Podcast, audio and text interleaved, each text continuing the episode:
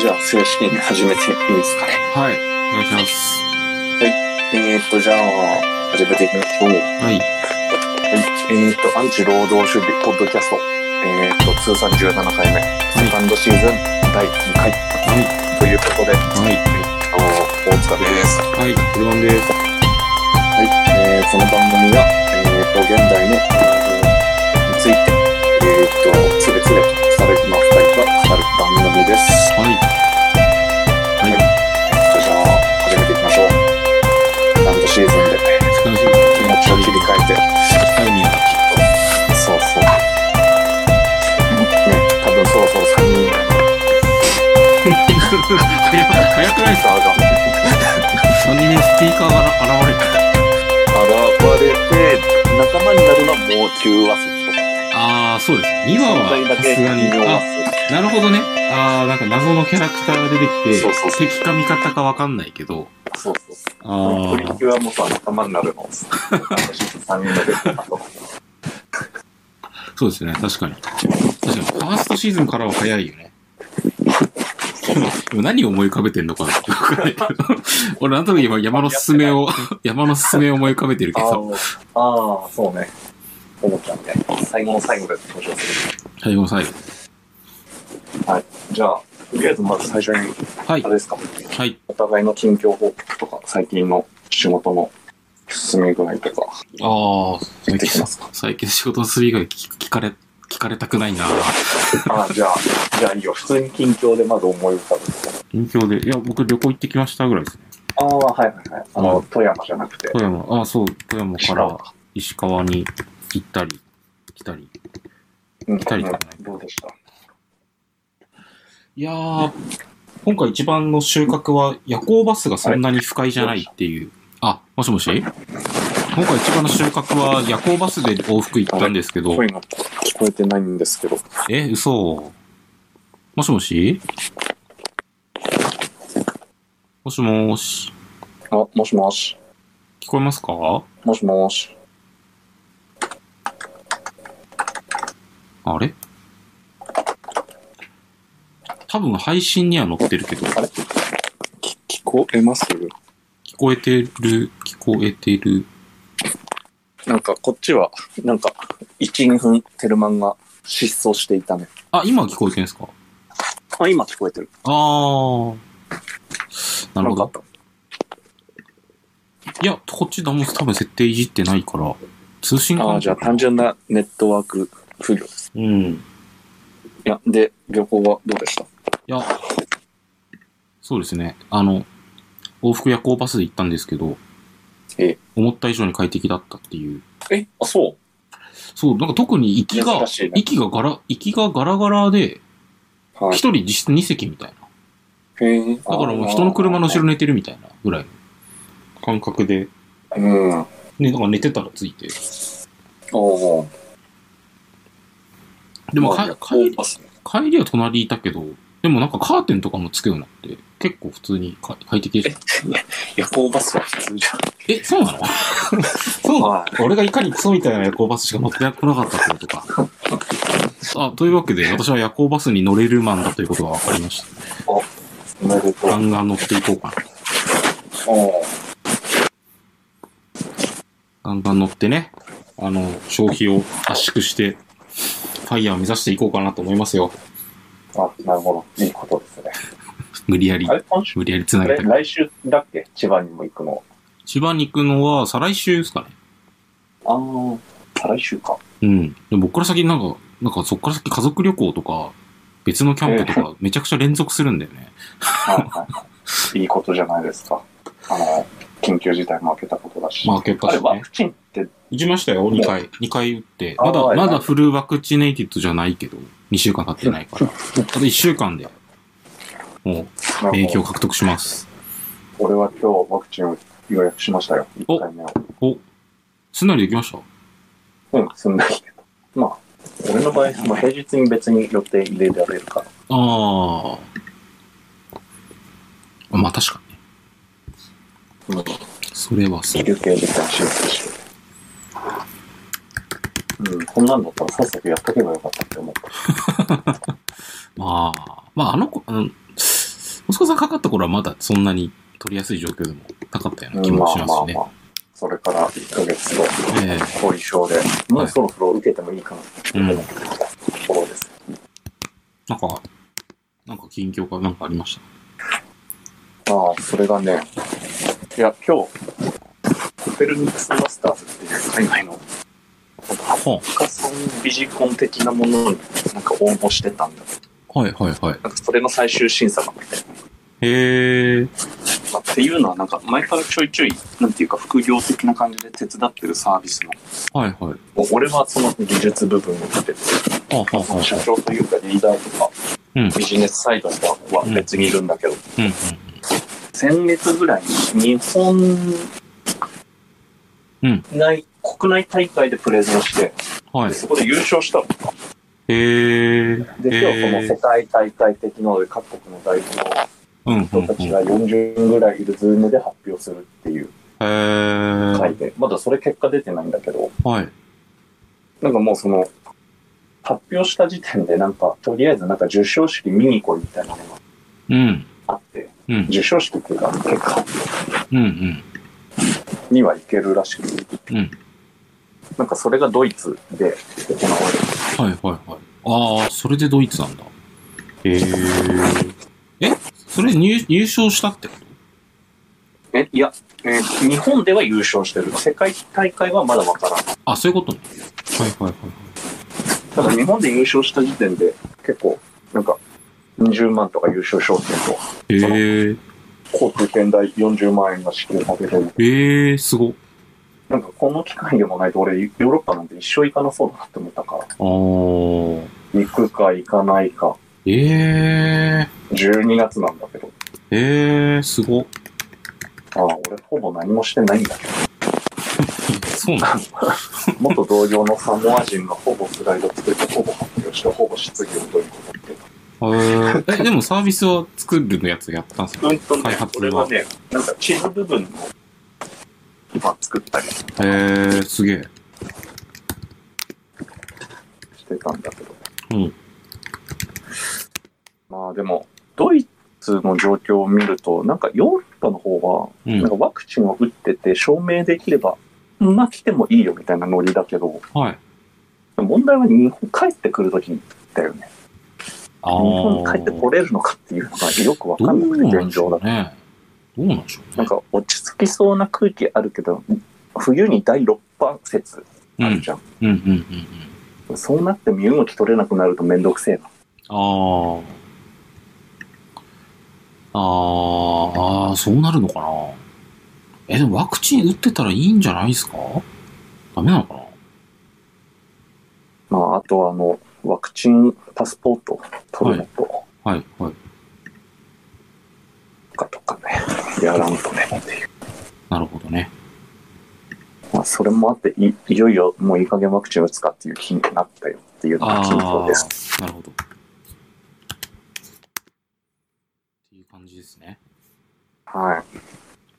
すいません。大塚さんの音量を大きくする方法がやっと今分かったのでやりました。お疲れ様です。え、じゃあちょっと YouTube 側も聞いといてみようかあの、ディスコード側が小さかった。な。ああ、なるほど。はい。あまあまあ、YouTube の方も聞けなくはないって感じですね。ああ。やっぱ多少小さいよね。でもさっきうーん、まあまあ。まあ、ちょっと、改善していきましょう。はいはい。じゃあニュースの方に行きますか行きましょう。あー今週のアンチ労働ニュースお、なんか。えっと。ぽいな。そういう、そういうやつっぽい。あの、取り上げたかったのが、これ読んだ会社の人が結婚するが、住む場所は親が買ったマンションらしい。贈与税がかかるから親から借りている携帯らしい。ああ、え、ツイツイートちょっと待って。トゥゲッターかなツイッターか。はあ、はあはあはあ、で、どこで消したっけあ、これか。はいはいはい。いや、ティテゲッターの方読んだ。なんか元のツイートはなんか流れてきた気はしますね。ああ、流れてきてけって思った記憶がありますね。うんうん。いや、これのさ、まあ職場で結婚したんだけど、毎月家賃払ってますって言ってるけど、それ実質払ってないんだよねっていう。そうね。まあ、その記事から何を言いたかったかっていうと、まあ、まあ、俺の好きなジャンルの話の一つである、まあ、要はその、えっ、と、実家の太さ、格差。はい。まあ、最近だと親ガチャなんて言われてるけれど、はい、はい。なんかここの件からもなんかそういうのあるよなっていうのをすあーすごい思ってですねあなんかそれこそここ1ヶ月ぐらい親ガチャってすげえ盛り上がってるけどあ、確かに。なんか単純になんか毒親のもとに生まれるとか家が貧乏ああ。っていうよりはちょっとまあみんな定理がうん、いろいろう広すぎてん。うん。すごいなんかバラバラしてるなって思ってはいる、んだけど、はい。俺の中での親ガチャの定理っていうかうん、うまんあ。生まれ格差みたいなものって例えばこういう話だなと思ってああ。要はその親がそのこれ節税じゃん要はああ。親の節税劇らしいみたいなもので、実はなんかその、大学入って20代に迎えて、就職しますみたいな途端に、なんか実質障害資産金額に、実は数千万単位の差がついてるっていう差が、うん、うん。その、まあ、もともとのその親の経済力もそうだし、うん。あとはリテラシーだよね。そのリテラシーっていう文化資本を受け継いだ形で社会人になるのとならないのとって、その子にさらにこう差を生んでいくうん。なんていうか。情報資産だなっていうのが、そあのあ。記事から思ったっていう。なるほど。うーん、確かに。ああ、その、そういう、あ、確かにね。うん、確かになかなか、その、そういう、親がそういう状態じゃない状態から、そういうなんか、富裕層のやり方みたいなところまであ自分で身につけようとするって結構、結構っていうかかなり大変ですよね。その、分イイメージもわからないそし、うそだうなんか聞いていいかわかんないし、多分こういう情報とかって、なんかまあ、わかりやすい本とかも探せばあるのかもしれないけど、多分うんそんなに一般にリーチする内容じゃないから、うん多分そこそこ調べたりとか詳しい人に教えてもらうみたいなのが多分、うんうんうんなんか前にその生まれ格差みたいな話をした時になんかそれ是正するの学校じゃねああ、はいはい教はい。育システムであり学校なんじゃないかっていううん、うん、話をうん、うん前にして、うんまあ、それはそうだなって思ったんだけど、うん、これ今のその学校の勉いわゆる勉強って言われてるものは不十分だなと思ってうん、何が不十分かっていうとうん、今の学校教育の中ですげえ足りてないなって思う領域がああ、はいくつかあってい。俺の中では、えー法律の使い方うん、えーっと税税制というか金融知識うん、あと政治ああ。のなんていうか社会はい。の伝達がちょっと学校教育の中で教わってきたっていうのは十分にっていうああ、節があってですね。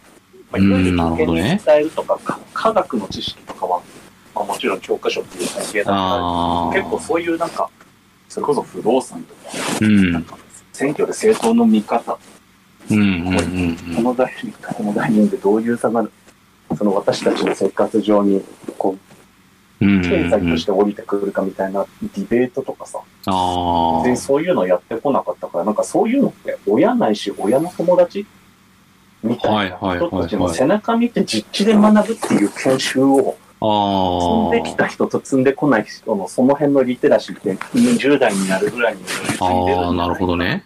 そ確れをかに。今の学校教育で是正できてますかっていうのがね、俺あのあ。中でははその実家の太さというか親いはいのはいはい。はいはいはい。い一瞬、一瞬、一瞬だけいいですかちょっと、ちょっはい。とあの、なんか、イヤホンマイクで喋ってますあ、はい。ああ、で、あ、ざわざわする。ざわざわするから、できればじゃあちょっと落ち着いてう話しますう動かずに、すいません。あ、はいはいはい。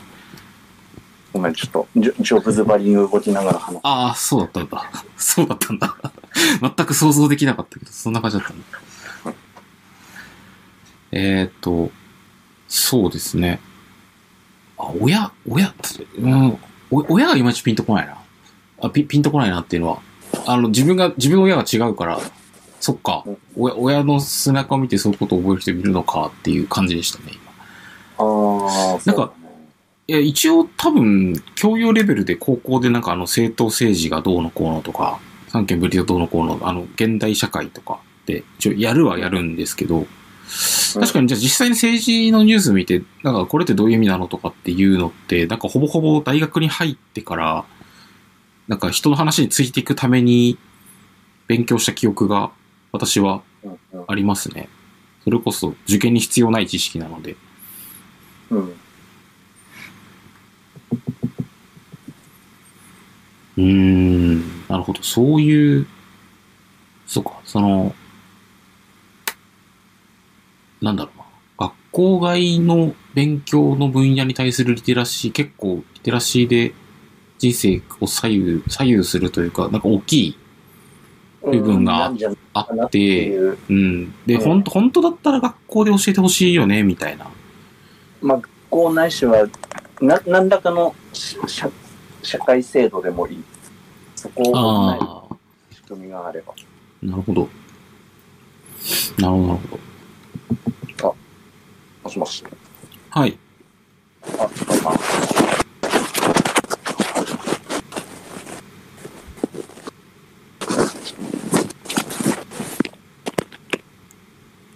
あれもしもし。ああ、いや、すいません。言ってますよ。あ、すいません。いや、なので、うん、うん、うん。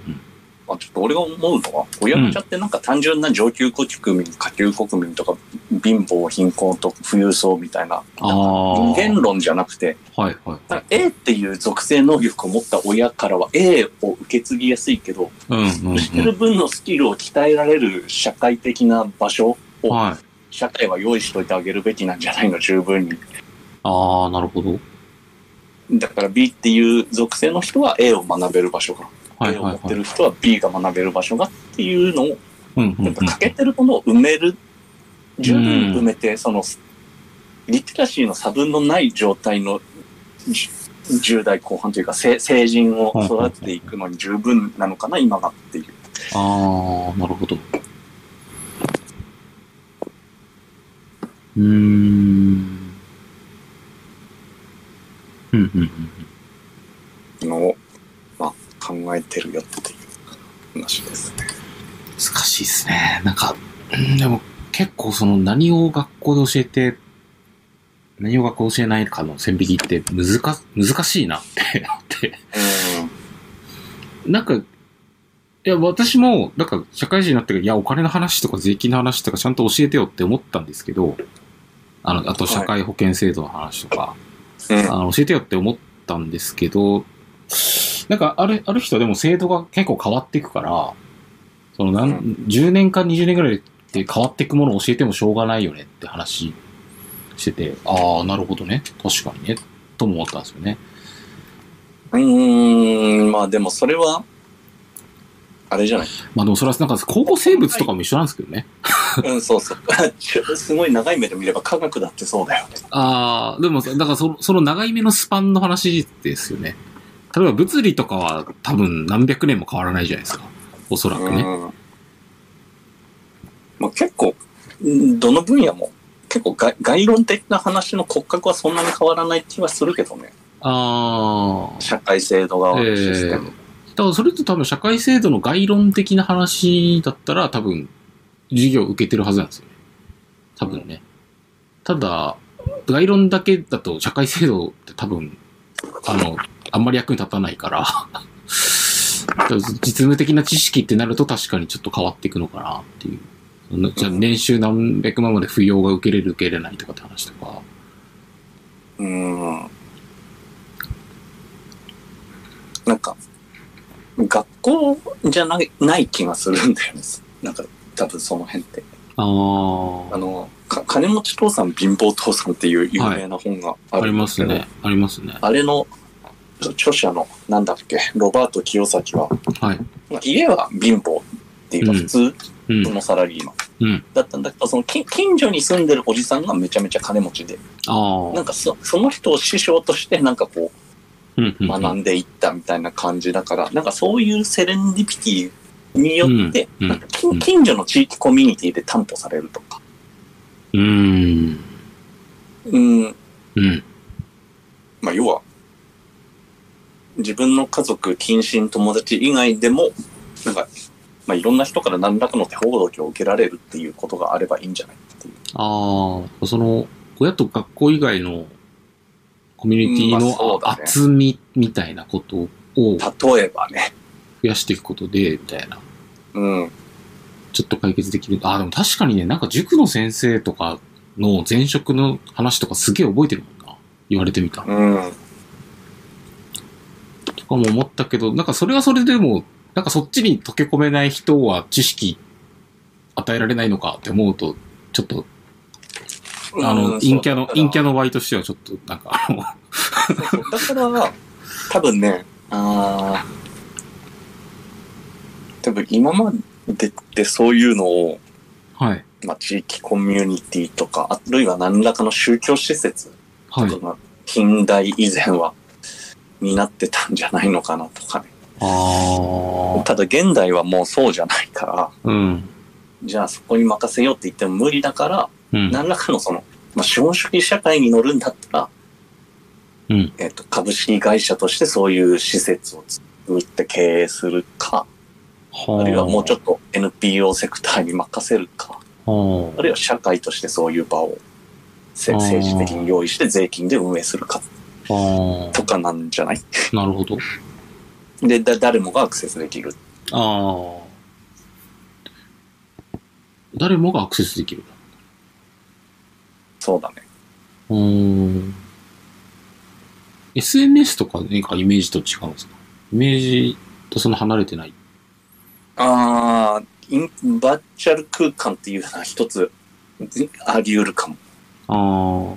ああ。なんか前も、アンチェロ付きポッドキャストで話題になった気もするけど、うんうん。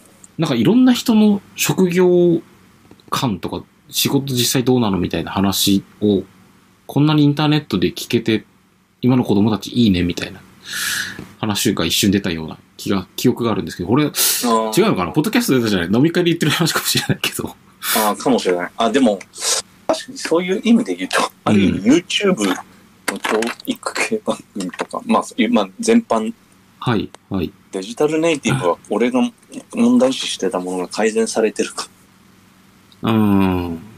ただまあ、うーん、 まあ、その玉石、その情報の質的なところが、みたいな話はあるんだと思うんですけど。あと多分レコメンデーションされてくるところもエコーチェンバうーん、ああ、なーるほどね。出ない気がするから、はいはいはい、ここでやはっい。ぱりまた確かにが、生まれてそうですね。過激な意見学ぶやつが。は超学ぶし、あくだらあ。ないものばっかを追う。なるほど、なまあ、るほ何ど。がくだるくだらないとかっていう。ああ。難し いね。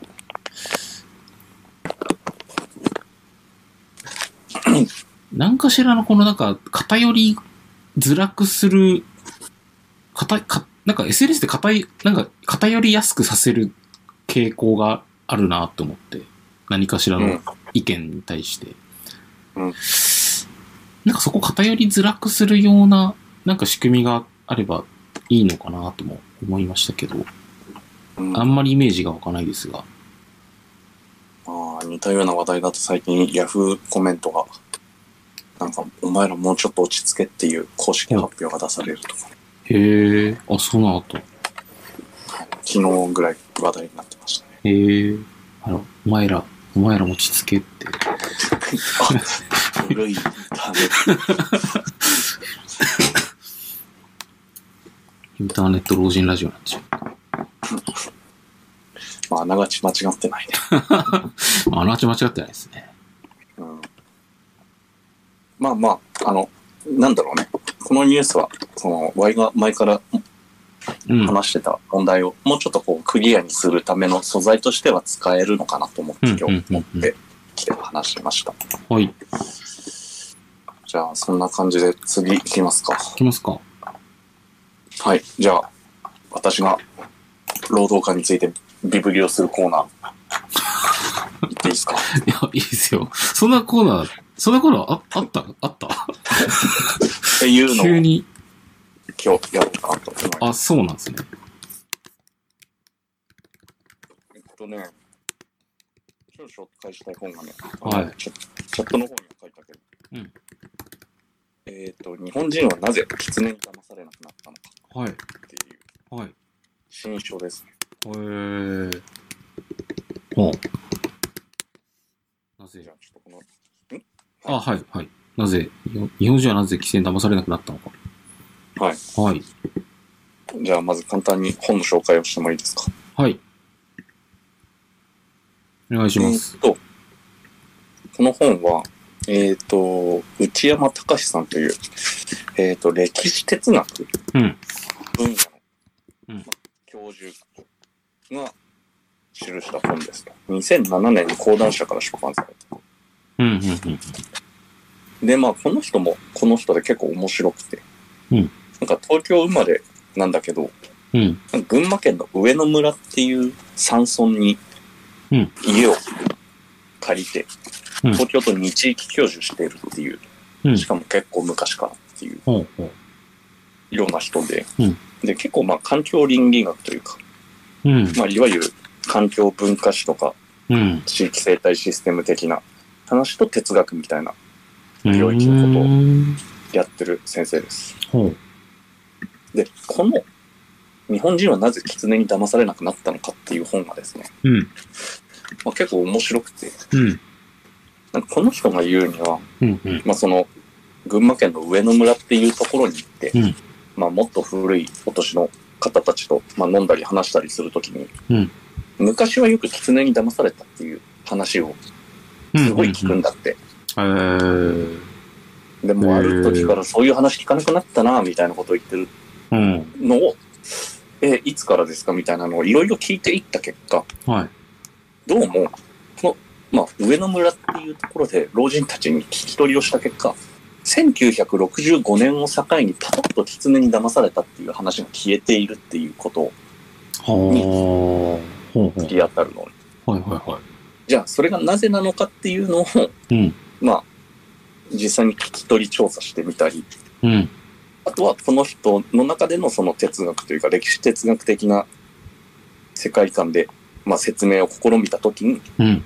この人が言うのは、えっと、そう、その騙されてた老人たちがなんで騙されなくなったのかっていうのでいろいろ理由を挙げるんだけど、うんなん。か経済的に豊かになったからとか、はい。なんか学校教育が浸透して科学的な思考がなんか蔓延したからうとか、ん。なんかもっともらしい。あと面白いのだと、産品開発が進んで人工林とか増えていった結果、あ、狐自体が生かす能力がなくなったと か、人間側が変わったんじゃなくて、ああ。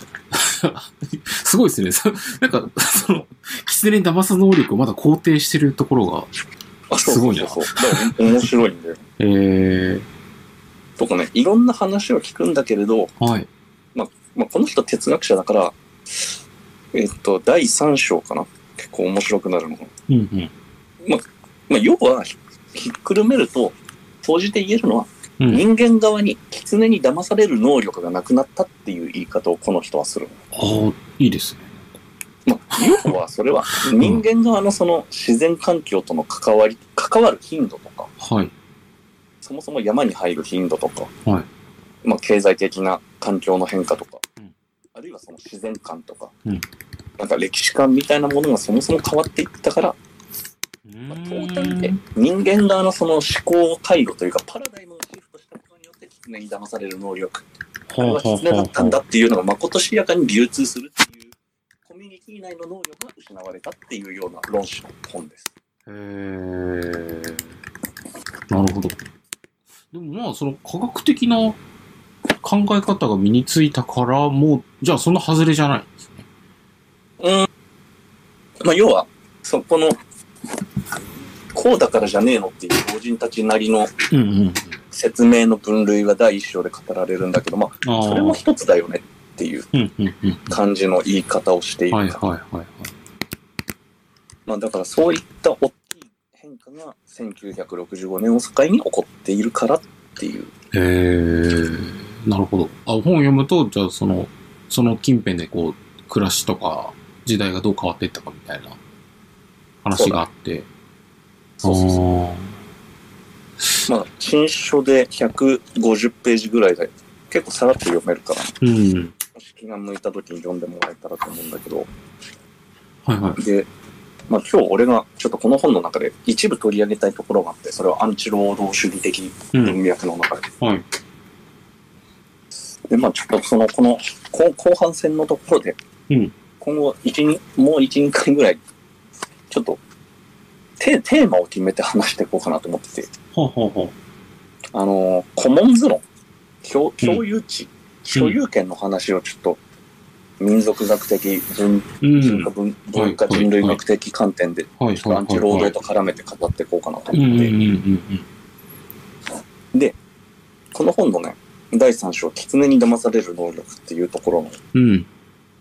初めの方で取り上げられるエピソードで、うんうんえーこの上野村っていうところでは、かつて山上がりっていう仕組みがあっ山上がり。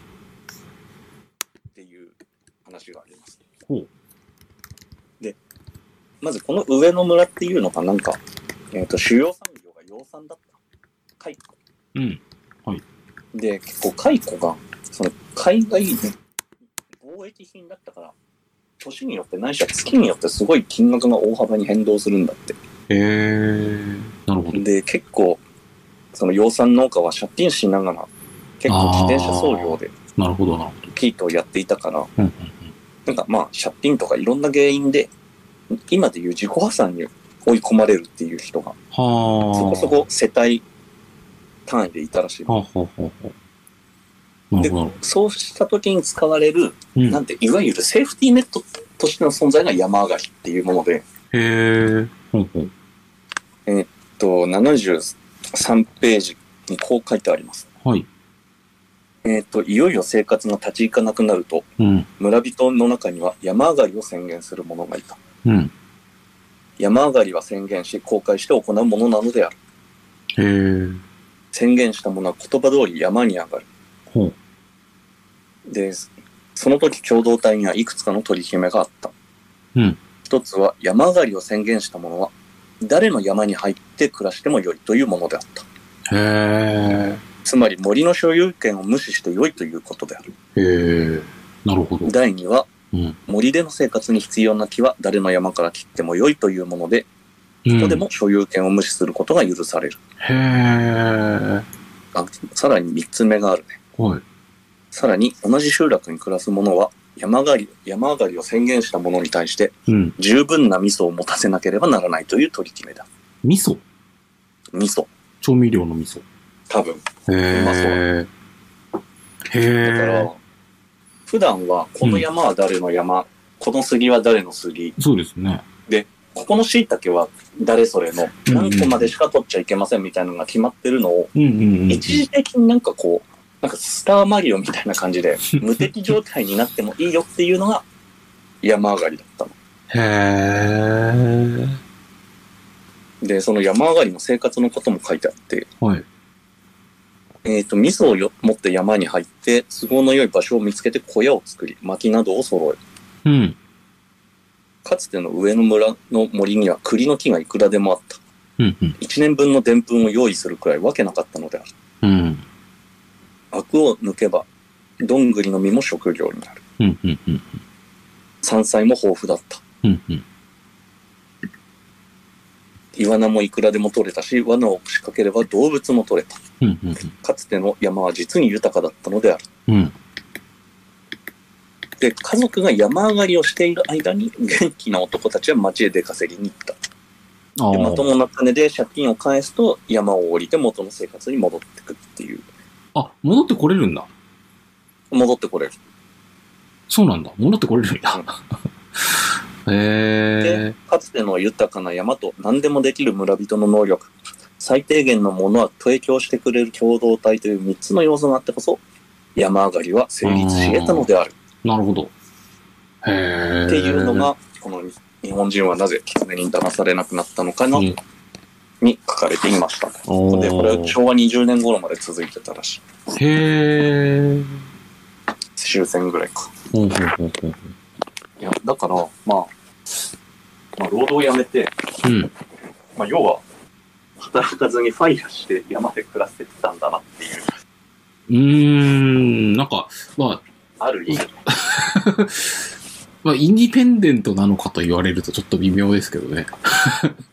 いや、なんかちょっと聞いてる生活保護の元々みたいな話だなって思いましたけど。そうそうそうそうみんなの、普段、普段だったら、あの、所有権になるような財産を一時的に、まあその分、あの、みんなから集めて分配するわけではないけど、共有することにして、ってことを許して、うんうんえー、なんかだいぶ、でもなんかすごい人権のある社会ですね。そう。そうですね。なんか、いや、だから多分、まあ、まず一つ思ったのは、かつては、まあ、その農村共同体とか、まあ、うんないしは海外、キリスト教圏だったら、まあ、教会とかが、こういう、なんていうかさ、うん。一時的に困った時の駆け込みで、なんか3うん食、なんか衣食住だけはなんとか担保できるよねみたいなところが、うんうんうん。まあ、ああったよっていう。うんうまあ、ん、今の生活保護はそうなんだろうけど、はあ、はあはあ、ああ、ところですね。えーまあ、でもそれこ。そ、あの、うはいはい。昔取り上げた最果てインカムとかさ、山奥ニート市とか、うんうんまあ、なんだったら小屋暮らし税とか、うん。うんまあ、自分らで近しいことを再度発見してやってるっていう感じがするよね。うんうんうん。うん。でもそっか。みんその、なんか、例えば寺とかに集めてみんなで面倒見ようとかでもないですね。なんか、その辺がバランスなのかな。あの、そうそういうことやってもいい、やってもいいけど、ただそれで多分上がって、飢えて死んじゃう人とかも多分いるじゃないですか。その辺。山を上がってってことうんうんうん。ああ、はいはい。多分その辺まではやらずに、そこだけ、ちょっと、ちょっとだけルールを緩めて、あとは自活してもらうみたいな。うんうん。へえ、そんな仕組みがあったんですね。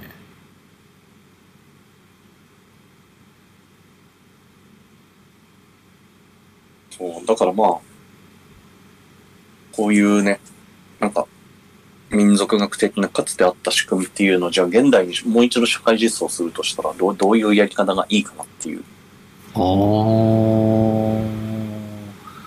ここで言う、その木、木とか、山林の資源みたいなものが、現代だと何に当たるんだろうっていう。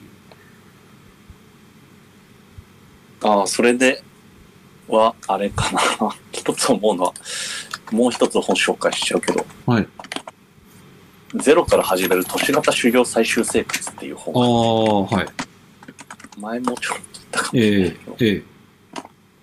あれとか、なんか、都市部にあるものをどう有効活用していくかのノウハウうん。集みたいな感じだから、ええ。ち近いんじゃないああ。あとは、まあ、堂々とやっててもいいよっていう世間的な了承がないのが違いって優いう。勝がないけど。いや、なんかパッ、パッと思ったら、なんか今、今だと多分 PC がないと何もできないから、うんなんだろう、インターネット喫茶を無料にするとかかなとか思ったけど。あーあ、でも、でもなんかそんなのなかったっけありましたっけネットカフェ自由に使っていい法律みたいなのかつてなんか東京都が条例かなんかでやろうとしてたような。へえ。まあ、それで、まあ、ないと思うけど、なんかね、ネットカフェだけ負担になっちゃうと、ネットカフェの経営してるところだけ負担になっちゃうとかわいそうだけど、なんかしら補填されて、うんってなるんだったら。まあそれこそもうちょっとなんていうか突っ込んでげ現代うん。に置き換えたらさ、まあうんこの山上がりも戻ってくるじゃん。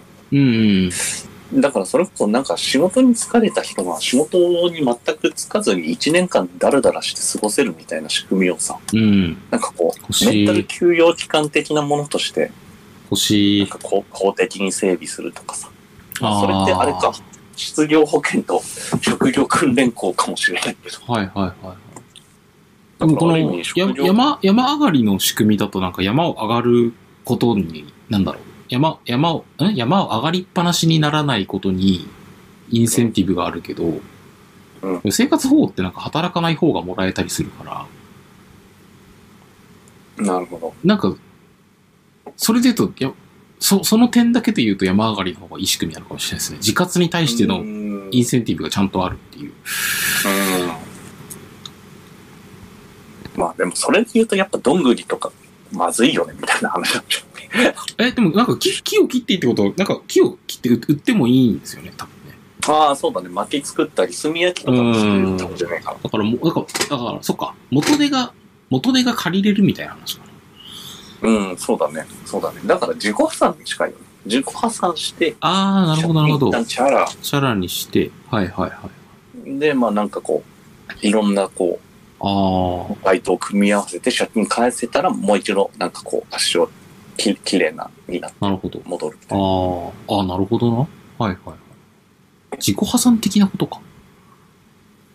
うん、まあでも近いんじゃないかな。なるほど。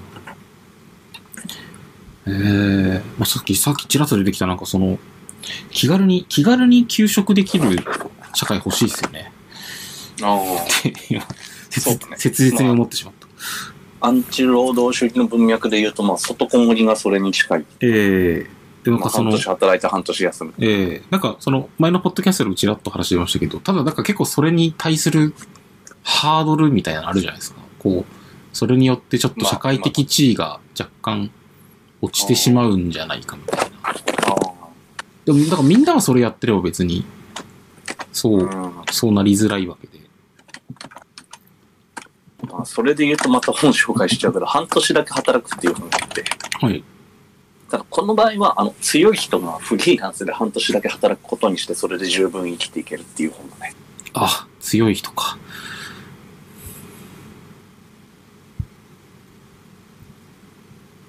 うーん。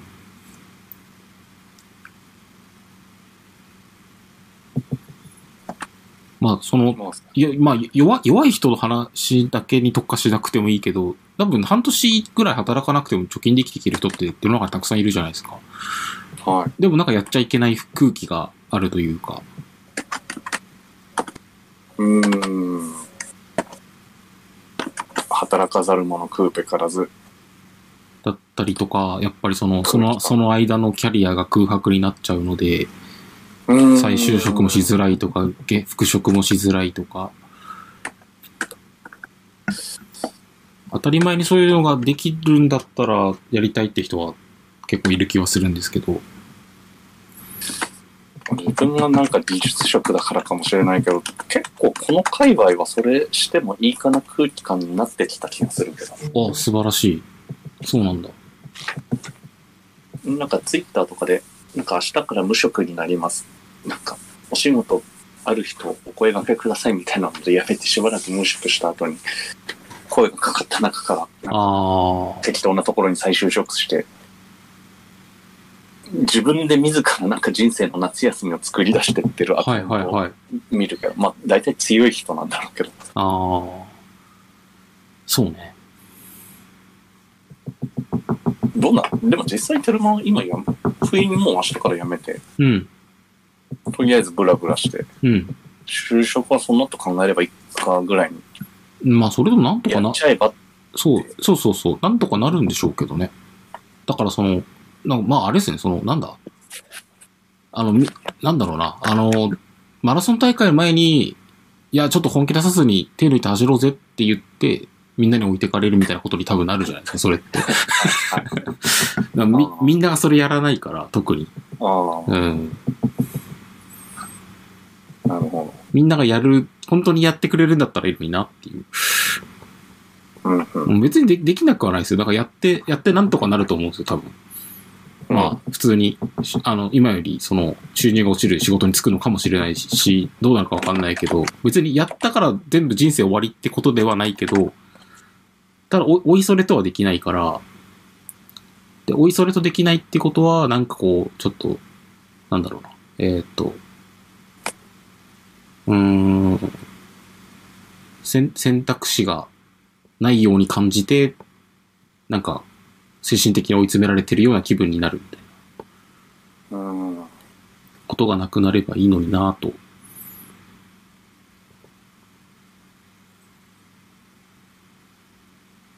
ちなみに、んあれ、弟さんは就職したの弟は、えまだ勉強中なのえ、勉強しつつ、非非正規のなんかバイトみたいなことしてますよ。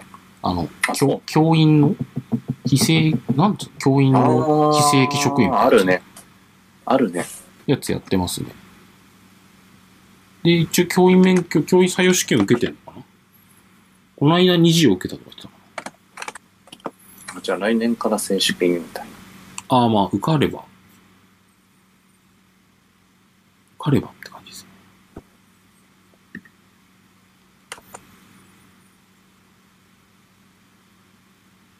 まあ、かなり長い夏休みを送ってましたからね。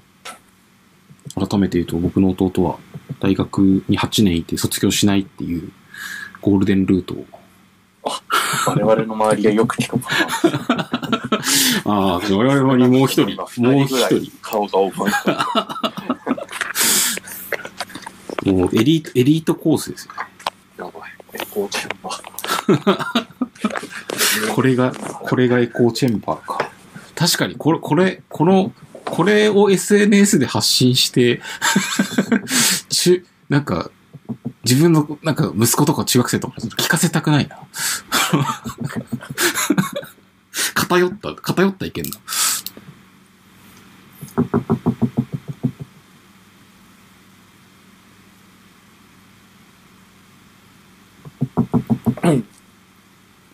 いうところとりあえず、はい。そういう山上がりを実現できるように、う引き ん続。き頑張ってファイヤーしていきましょいう。や、いや我々どっちだもからそ自己破産れこそ修行免許とか取ったらさ、はい。もうちょっとリッチなファイヤー生活を山で送れるんじゃないあ、それ、それはどう、どういう、あの、単独ダイアリーで生活で、会社員じゃなくて、ああ、その狩猟、あ、そっか。そっかそっか。えっ、と、え、なんか結構狩猟を多分専属でやってる人って全然いなくて、大抵なんか、私は副業でやってるらしいんですよね。副業的に。なんか、あの、個人、個人のお店で経営してますとか、サラリーマンやってますとか、なんかそういうひの農家、農家やってますとか、そういう人が多いらしいんで、だから多分、イメージ的にはそんな感じなんだと思うんですけど、その、いい、いい、いいファイヤー生活というか。なる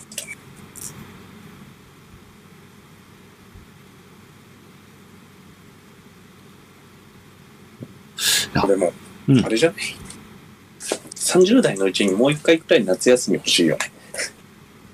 ああ。そんなことない。いや、欲しいっすね。あの、 2、3ヶ月ぐらい何もしない。何もしないっていうか、何もしない1ヶ月と何かしてる1ヶ月と、なんか真面目にしてる1ヶ月ぐらいを自由にしてていい。いつ、ああ、わかります。出ても。わかりますわ。うーん。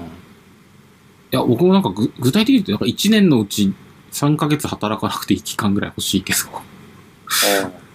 なんか、冬は、冬は働かない とか。うんヨーロッパやりたいけどねバカンス長いからそれに近いんじゃないえー、そんなイメージありますよ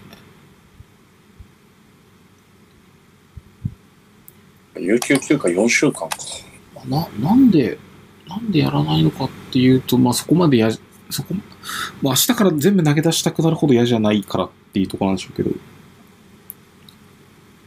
そうっすね。でも、明日から全部投げ出しても最悪いいのかと思いながら生きてるとだいぶ楽になりそう。うん。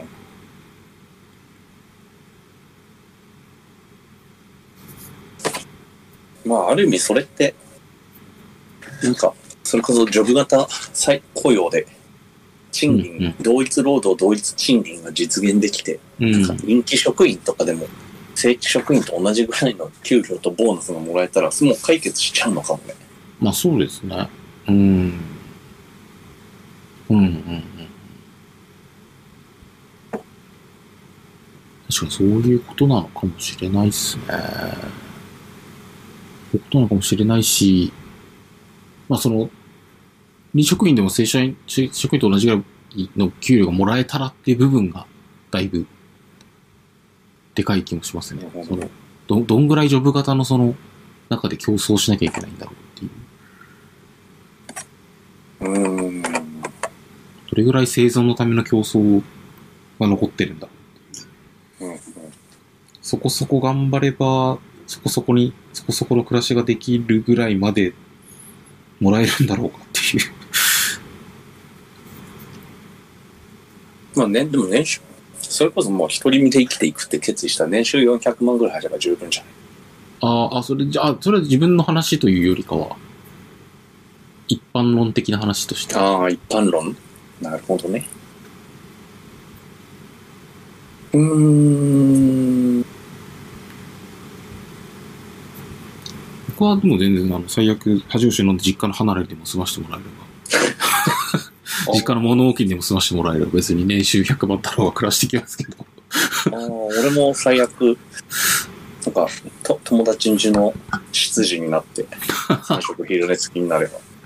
で、む、むす、息子娘の面倒見ながら、どっちは支度ができましたって言って、お運ー転で送り迎えとかしてるだけ。そんなリッチな友人がいる、羊をやってる。いやいやリいッチだなあや、3食昼寝されて。あ、3食 昼寝。3食昼寝付き。 確かに、じゃあ、そんなこと言ったら俺も知り合い、お金も知り合いになって、プールの監視員やりたい な。今日もだ、今日も誰も入ってないな、っつって。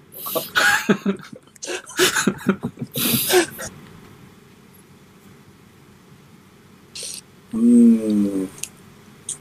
そうね。 じゃあ、それ、コーナーにしますか。おあったらいいな、こんな労働。ああ、働きたいおじさん。そう そう。職に就きたいおじさん。はいただきたいおじさん。あれてか、コーナーで言えばですね、前回のコーナーは、とりあえずはい、単発だったんですね。や、前回のコーナーの続きのつもりだけどね、今回の山上が りの。あれ、そうなのほ本と労働感。あれ、え急に、え、いや、なんか、いや、急に範囲広げたじゃん、なんか。サブカルと労働って話だったのに。ああ、そうだ、ね。あじゃあ、交互にやっていこう。サあブカルと労働、と、本か労あの、働。ろ労働と民族。うわ、大塚さん得しかしない。大塚さん得なコーナー。だから第3のコーナーとして、はい、こんな労働。あったらいいな、こんな労働。ああとりあえず俺たちで考えてさ、はいなんか、のノリと人がついてきたら、集めようよ、意見を。あ、あるかどうか。僕、なんか変わった石拾ってくる仕事だけの仕事とかやったりするね。 小学生か。ああ、ああ。なんか最近それ、ツイッターかラジオかなんかで同じような話を見たな。なんだっけあ、なんか、なんかあれだ、はいはいはい。あの、多分これ、匿名ラジあ、ですかオでうん。うんあった、こんな仕事の人いるんだみたいなので、うんうん。女子高生ものの AV の撮影をしている後ろの黒板に女子高生っぽい学校を書く仕事。まあ確かに書いてあるから、書いてあるから、あるんでしょうね、そういう仕事。だから誰かがや、 誰かがやっまあそれ、その専属の仕事じゃないだろうけどね。 その働く、働く、働くおじさんコーナーでも、 それはあるけど、いや、お前それだけやってねえだろっていう。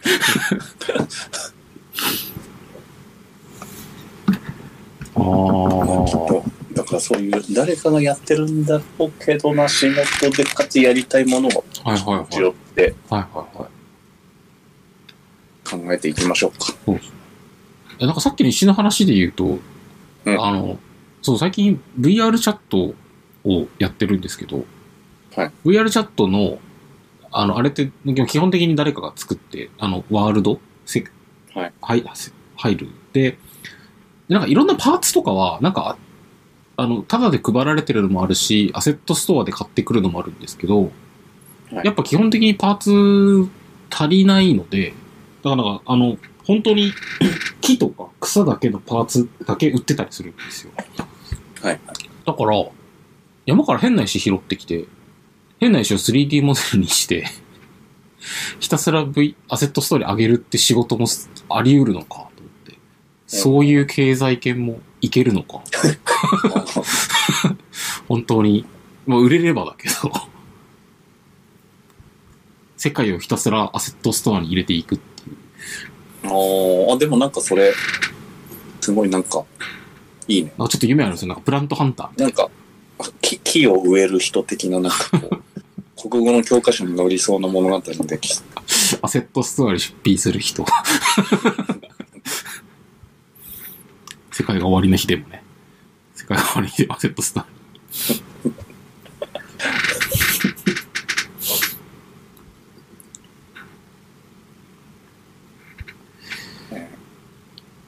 そう何やりたいかな。なんか、だから、もう今、今勝手に考えていいんですよ。うん。あじゃあちょっと、試しに、サンプルを上げてみましょう。あー、俺、シシンクをきれいにするだけの仕事とかやりたいんですよ。あーだから自分でやるってなるとめんどくせえんだけど、なんか、シンクやる作業自体は結構楽しいと思うんですよね。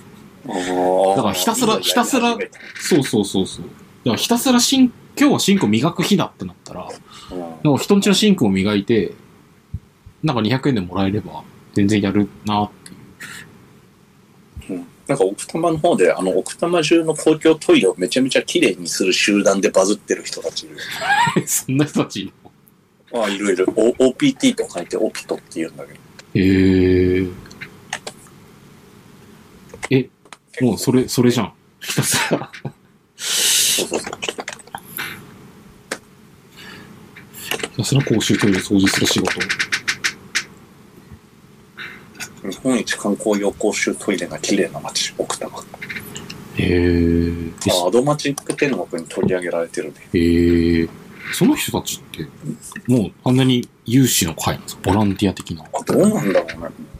なんかもらってんすかね集団としか書いてない。怪しすぎる。 めちゃくちゃ怪しい。団なんじゃん。えー、俺ご、ご、俺もご、ゴミに興味があるから。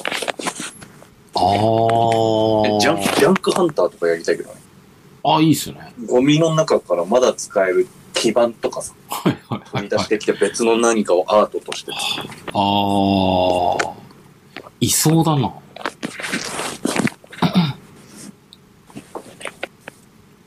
他のリサイクル工場のガラス瓶とか割って、色別に分けていくところの工場のラインとかの映像見るのすごい好きなんですけど、あれ見てる仕事とかないのかな映像見てる仕事ならさ、ほら、警察のさ、監視カメラずっと見てる。ああ、いや、それ瓶割れ、瓶割れないじゃない。瓶割れないじゃん。あの、あ、 あの、もうあったのあの、あれでね、箱詰めでね。 はいはい。あ、でもなんか、それこそ、ファさん、ファさんがテレビ出てた時に、ファさんがやってたバイトで、なんかニコニコで、なんだっけな、コメントが荒れたりとか不適切なコメントがないかをひたすら見るみたいな。 バイトがあるらしいですよ。人力なんだぞ。いや、わかんない。その、昔のテレビ映像だから、あの、今も技術的にそれがあるのかわかんないですけど。いやー、AI に奪われてるでしょ、もう。ああ、奪われてるのか。おかしいですよね。なんか人間がめんどくさいことやって、AI だけそれ楽しいことだけやるずるくないですかじゃあ人間にやらせればいい。 ?AI がなんか、強化学習でゲームとかさ、やってさ、なんで日本で DX が進まないのかっていうニュースで、人間使った方が安いから。ああ、それはよく言われますね。まあそうなんでしょうけどね。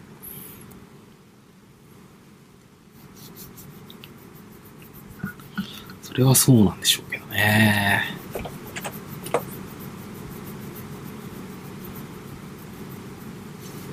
ちょっと変わった特殊なバイト50銭で。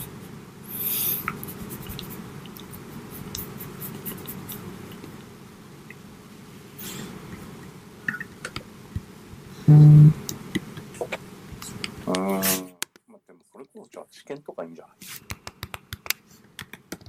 ああ、まあまあ、特殊なバイトではあこれいいじゃん。JAXA の閉鎖環境試験参加者募集開始。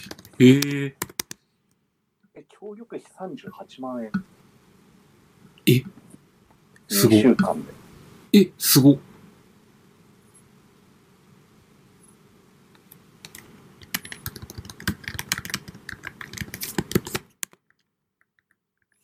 すげえ。2週間開けなきゃいけない。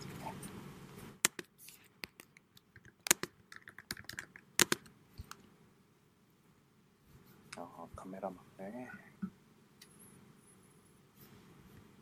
あ、覆面調査モニターとかいいんじゃないああ。ミステリーショッパはいはいはい。ああ、なんか、大学生の頃とかにやろうみたいな話してたな。ー。これ、眉毛を抜かれるバイトって。何それヘアカットも。あ、なるほどね。はいはいはいはい。あ、そういうことね。あこれめっちゃいいじゃん。結婚式に代理出席。ええー。でもあれそうだ、これ盛り上げなきゃいけないでしょ。な泣かなきゃいけない。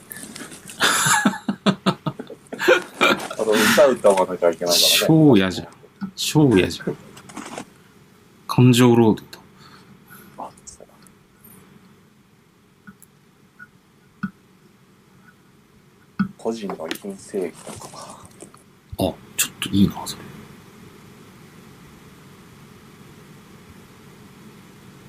自販機設置スペースを障害。 告白代行。 いや、それ、代行できるのか、それ。まあ、なんかいろんな代行があるから、こ代行ビジネスが儲かるんじゃないあー、なん、なんだ、代行。出社代行。いや、それ働いてる。それ働いてる。 それ、ただの派遣では。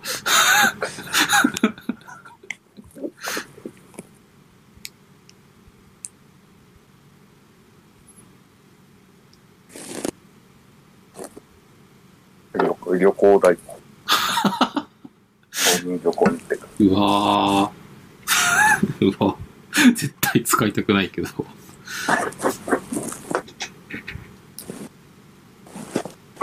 あ、でもなんか、は話聞くだけだから本当なんかわかんないけど、ゲーム、ゲームするみたいな、あ聞いたことあるな。潰しあ、いや、バグ潰しっていうなんか、お金があって、お金がある人がゲームはやりたいけど、クリアする時間がないから、ひたすら作業芸的なところを人にやらせるみたいな。ああ、レベル上げとか。 そうそうそうそう。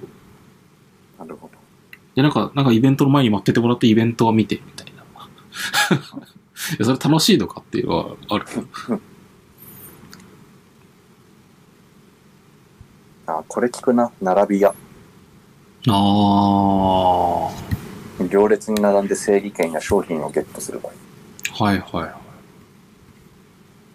大へ体えこう。いうのあれだよね。転売屋。転売屋やってるやつ。なるほど。あ、これやってる場合いいじゃん。自宅レンタル。自宅自を宅をロロケケ地地として提供する。なんで、なんで俺に、俺がいいんですか これ。いや、なんか、なぜですかて整理が進むんじゃないって。ああ。確かにね。あるいは引っ越してきたばかりの人っていう、家の部屋を用意する。ああ。そうですね。盗聴器を見つけるバイト。超楽しそうじゃん。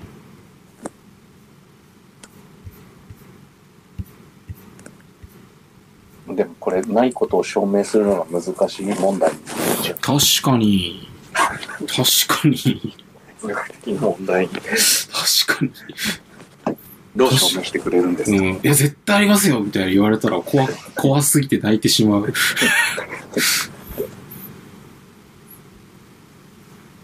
もっと、もっとちゃんと探してくださいって言って、ええと帰り出す。同折り紙で鶴を折るバイト。ブルシットだ。ブリシットジョブだなこれ、なんか、自動折り紙マシンとか作ったら、派遣取れるんじゃね逆にさ、うん自分で折るんじゃなくてうん、買い切りで売らせてくださいって言って、で、折り紙を折る授業をした幼稚園とか小学校から提携して、廃棄するような折り紙が出るたびは、私を呼んでくださいって言っといて、あー、確かにね。うん労力なく。うんあー、折り紙アービトラージ。それだ。折り紙の転売。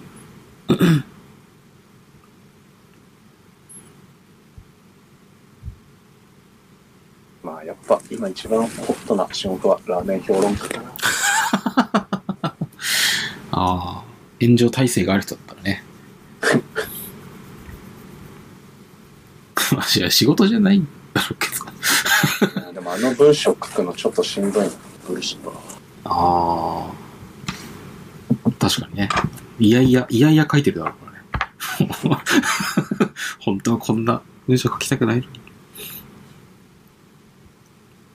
あ、これいいじゃん。5チャンネルをチェックするだけのネット監視員。ええ時給1500円。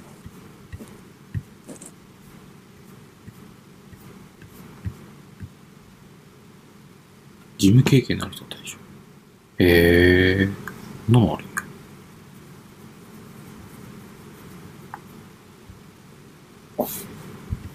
助手席用意も楽楽そうだけど。ああ。ああ。なるほど。いや、いろんなのあるんだな。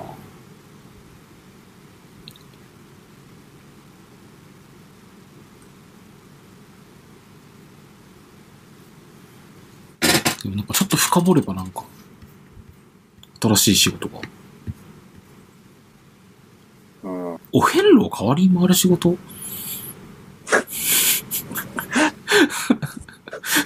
いやいやいやいや。いやいやいやいやいやいこんなこと言い出したらさ、人生は変わってくれる仕事。や。ああ、なんかいい、いいですね。なんかあの、週刊ストーリーランドみたいな。 ああ。あのユリも奇妙な物語とかみたいな。そうそうそう。え、人生を代わりに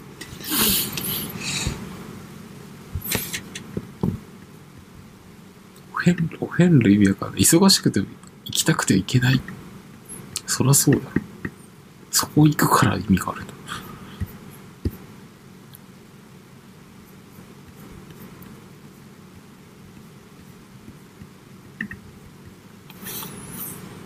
てなとこですかそうですね。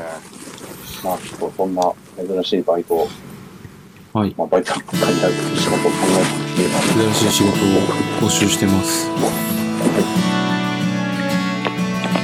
じゃあ、今日はそんなとこですかね。あのところね、結構、結構だらだら話しちゃったな。そうです。まあちょっとそんな感じの構成で離れていきましょう。えい、了解です。はいじゃじゃあ、は一旦これで。い、さようなら。さよなら、さよなら、さよなら。あ、